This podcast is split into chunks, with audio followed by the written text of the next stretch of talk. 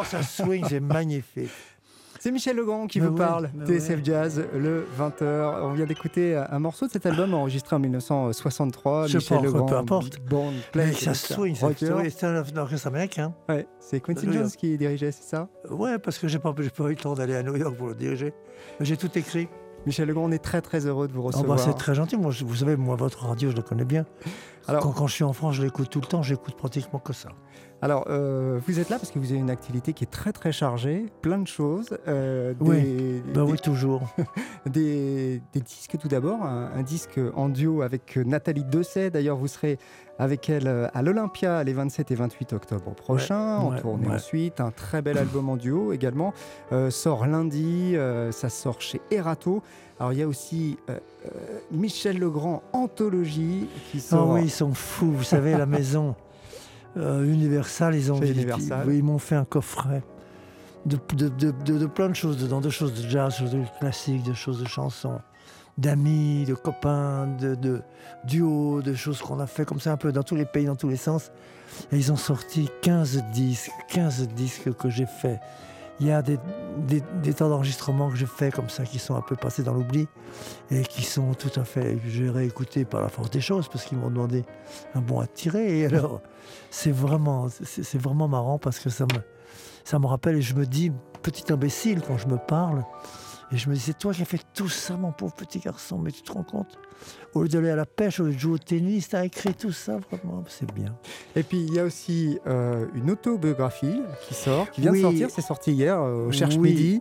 Oui. Rien n'est grave dans les aigus, écrit en collaboration avec Stéphane Le Rouge, qu'on connaît bien, c'est presque un, un ami de la famille de TSF Ah bah Jazz. non, puis c'est normal. Et ouais, il vient régulièrement nous parler de sa collection Écoutez le, le cinéma chez Universal. Tout et donc, fait, très belle fait. autobi- Oui, autobiographie. ben, nous, on est des amis depuis très longtemps aussi avec Stéphane.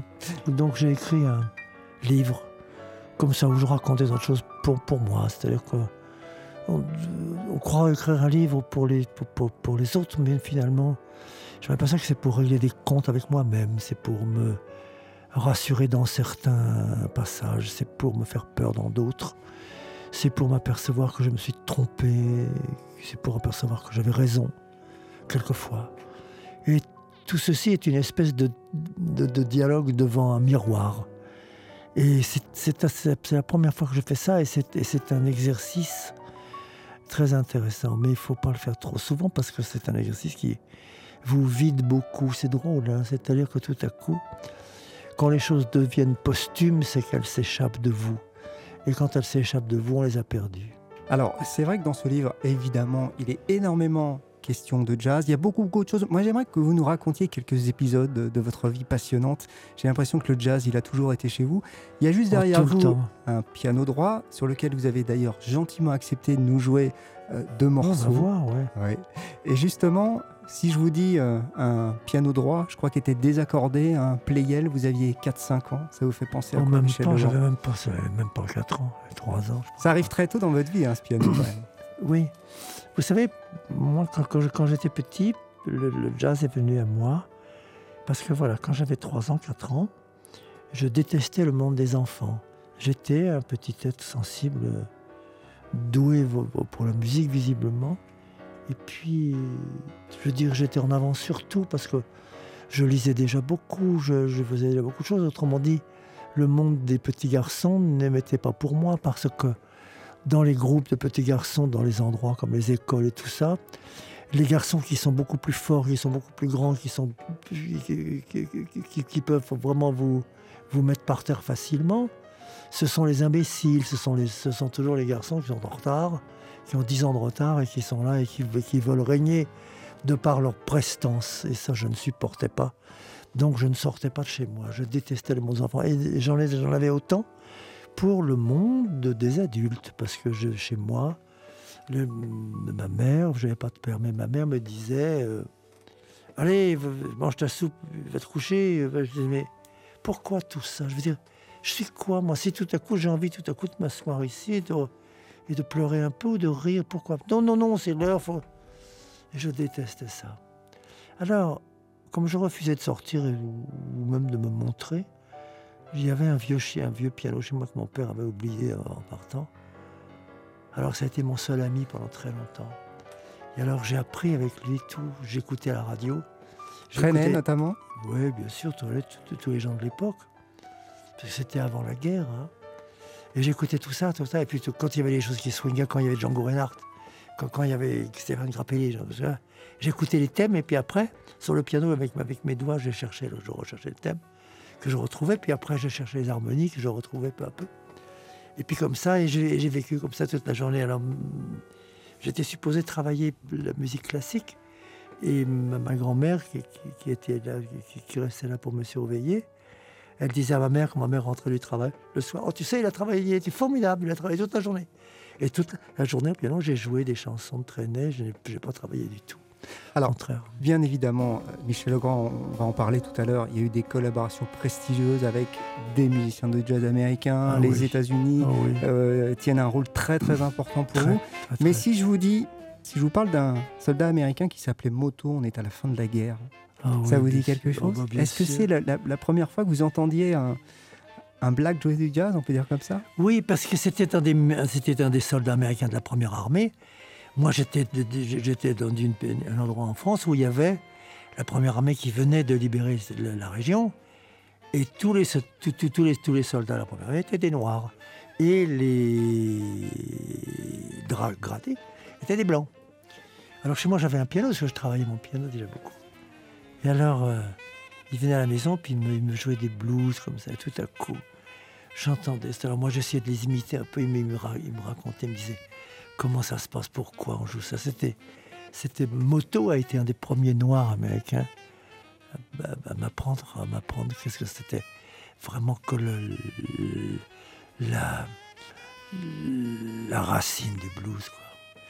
Alors, on revient à votre, à votre parcours euh, Michel Legrand, hein, qui, a raconté euh, vraiment de façon passionnante dans ce livre Rien n'est grave dans les aigus, en collaboration avec Stéphane Le Rouge euh, au Cherche Midi.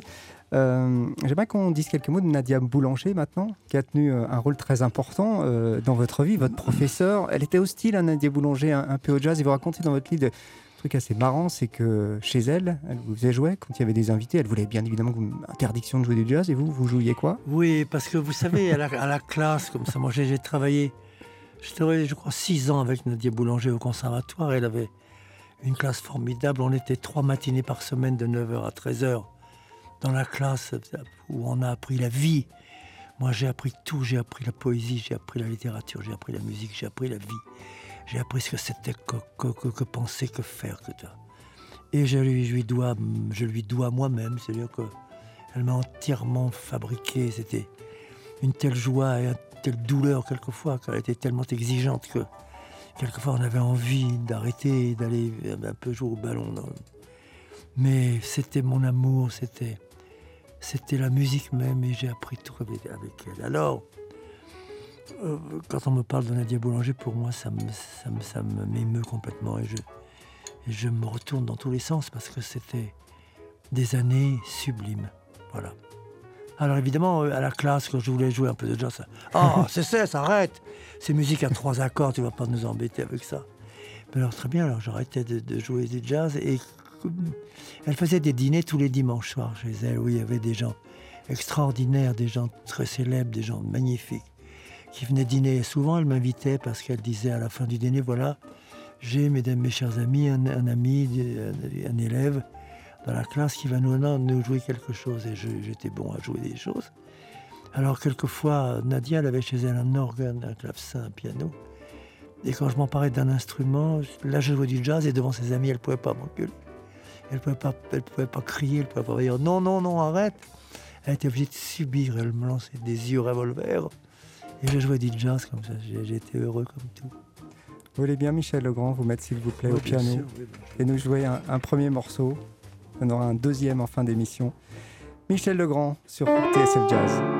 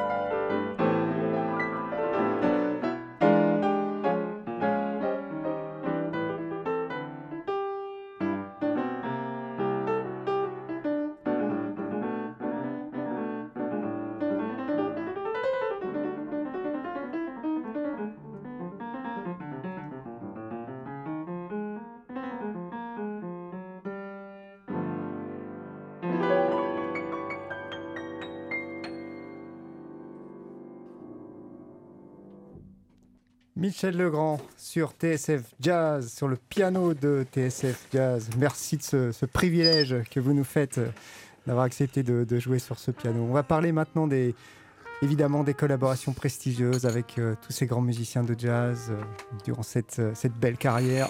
Miles Davis, Michel Legrand. Ouais, Miles, ça a été vraiment un ami très très proche, un ami très très cher. Et pourtant, quand vous avez fait l'album, le grand jazz, on vous avait dit au départ, oh là là, attention, travailler avec Miles Davis, oui, les gens me disaient à New York, j'en disais, écoute, tu sais, tu devrais pas travailler avec Miles.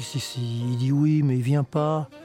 Il te dit qu'il viendra, et tu, tu vas voir, il va tu te crées des problèmes, tout ça. Je dis, moi, je m'en fous, c'est un génie. Alors, je veux dire, je veux bien, je, veux bien absorber tous les problèmes qu'il peut me créer, ça m'est égal. Et Miles, il a fait comme les gens disaient, il, euh, il accepte de venir. Et alors il vient au studio, mais alors il, vient un quart d'heure en retard, il, ouvre la porte du studio, il écoute. Si ce qu'on répète avec l'orchestre lui plaît, il s'assied et il joue. Si ça lui plaît pas, il s'en va et on n'entend plus jamais parler de lui. Mais j'ai eu de la chance parce qu'il s'est assis. Il a joué à la première, à la first take, à la première prise qu'on a fait ensemble. Il s'approche de moi avec sa voix cassée, me dit Michel, ça te plaît comme j'ai joué Je dis Mal, écoute, tu sais, j'ai une telle admiration que tu joues pour moi, ça suffit, c'est tellement sublime. Il me dit non. Il dit, mon petit, c'est à toi de me dire parce que c'est ta musique et il faut que je la joue comme tu as envie que je te la joue. Et j'ai pleuré un peu et puis on a continué à travailler ensemble. Voilà.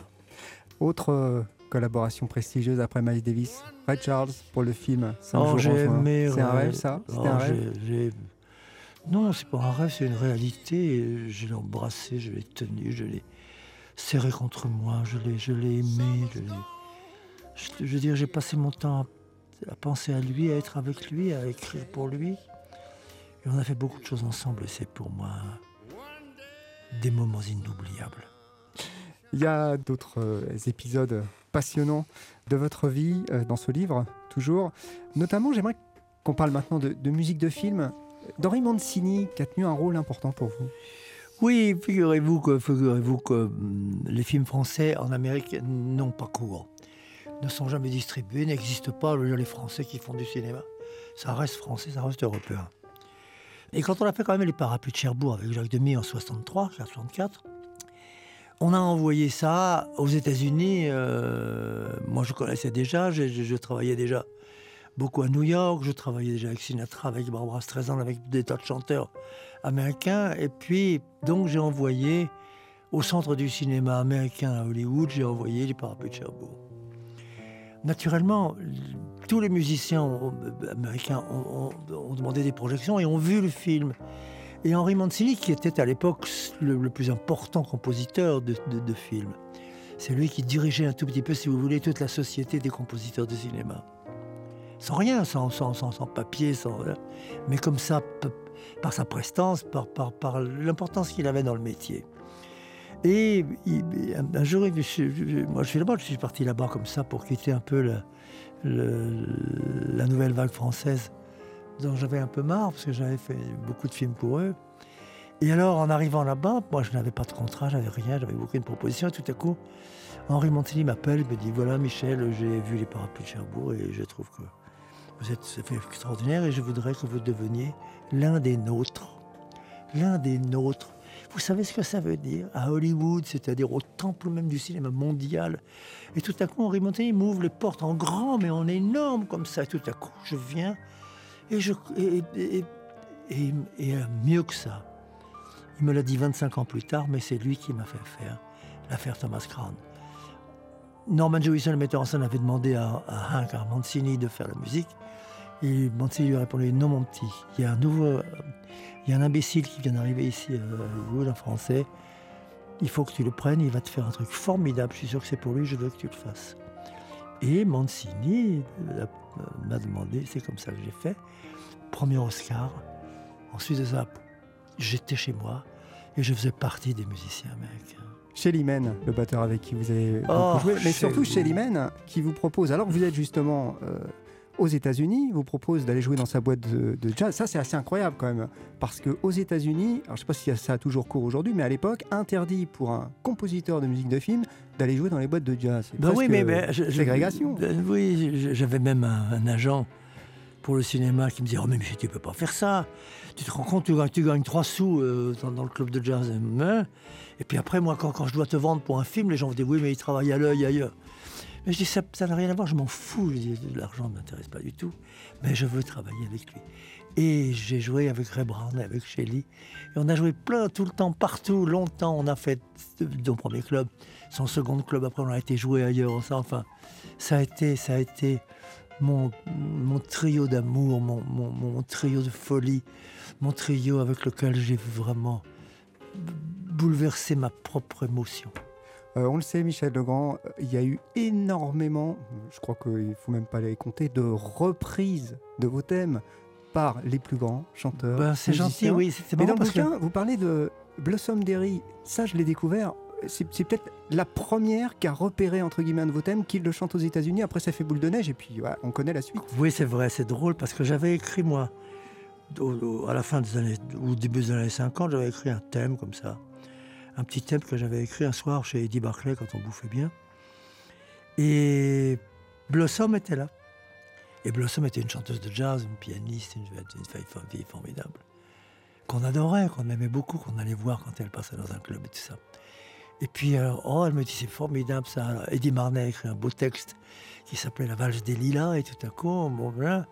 Et euh, Blossom part aux États-Unis euh, avec, avec ce thème dans, dans sa sacoche.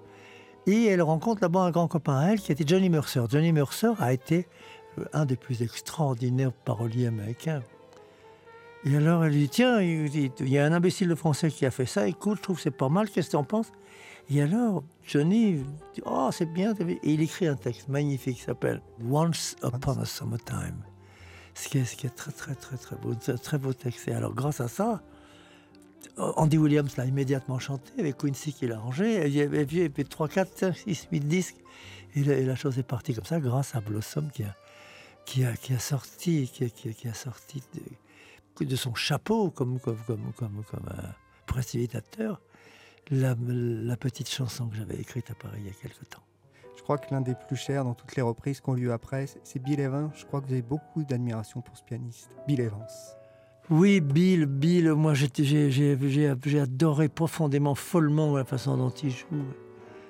J'ai- aimé, et alors, je l'ai connu, je l'ai poursuivi dans les boîtes de jazz, j'ai écouté, j'ai fait sa connaissance. Et puis un jour, il a écouté, il a enregistré beaucoup, beaucoup de mes thèmes. Il, demandait toujours aux éditeurs, donnez-moi du Legrand. Et alors, les gens voyaient tous les trucs que je faisais pour le cinéma, quoi. Et moi, c'était pas les thèmes de jazz du tout prévus. Mais alors il les prenait, puis il les, prenait dans, son style, dans son giron. Et il faisait une chose, une chose magnifique, qui soignait toujours merveilleusement, qui était harmoniquement si belle. C'était un tel talent. Alors, bien sûr, un jour il me dit, écoute Michel, voilà, je voudrais que tu m'écrives un concerto pour piano et orchestre. Je lui dis, écoute, tu sais, moi avec joie, vraiment. Alors il c'était... Il, me dit, il me montre ses mains qui étaient très très gonflées, comme, sans doute par le, cortisone, j'imagine. Alors il me disait, tu sais, il me dit, écris pas trop difficile, parce que tu vois, regarde mes mains, euh, oh, écoute, la façon dont tu joues, c'est... euh, Alors je me mets au travail, ça. Et j'arrive à New York, et tout à coup je vois qu'il joue le soir même au Fat Tuesday. Je fonce au Fat Tuesday, c'était je vois le second set, j'assiste là. On va souper après ensemble tous les deux. Il me dit surtout, eh, vas-y, mets-toi au travail, vas-y, fais-le. Je t'attends, fais-le vite, c'est ça. Dans la nuit même, il est tombé malade et huit jours après, il était mort. Autrement dit, je n'ai jamais eu le bonheur d'écrire un ouvrage quelconque pour lui.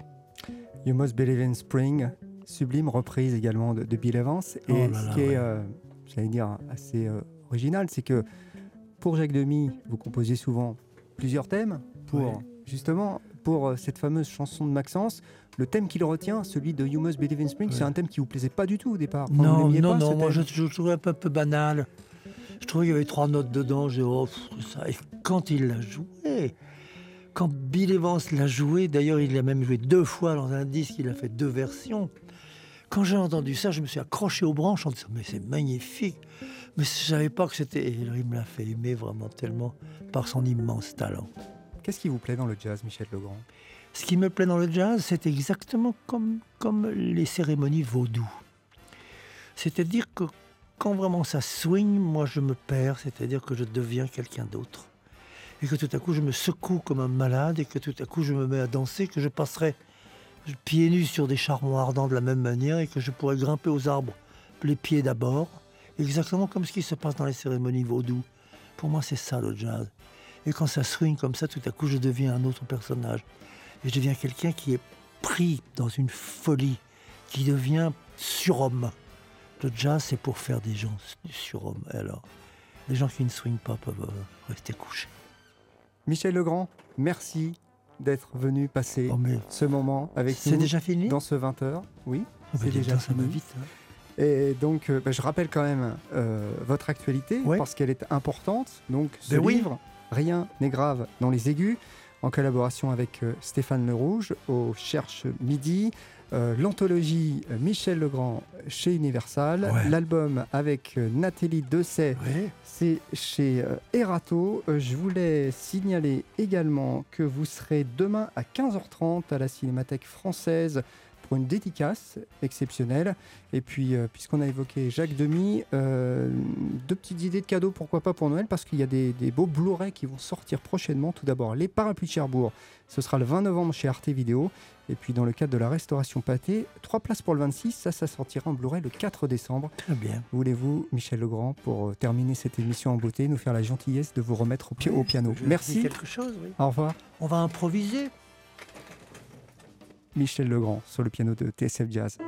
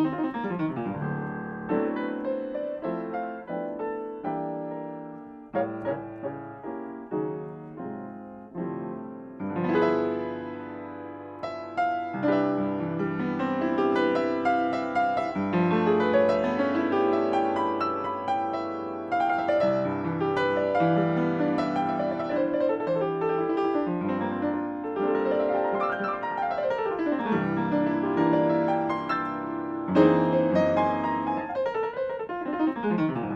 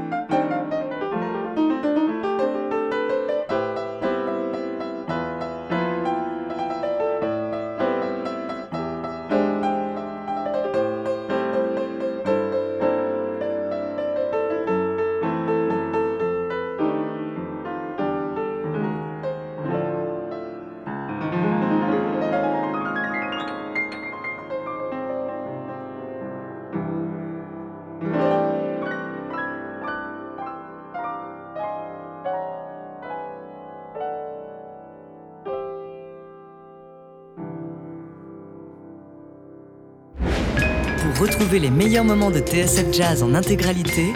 Rendez-vous sur tsfjazz.com, rubrique Nos 20 ans.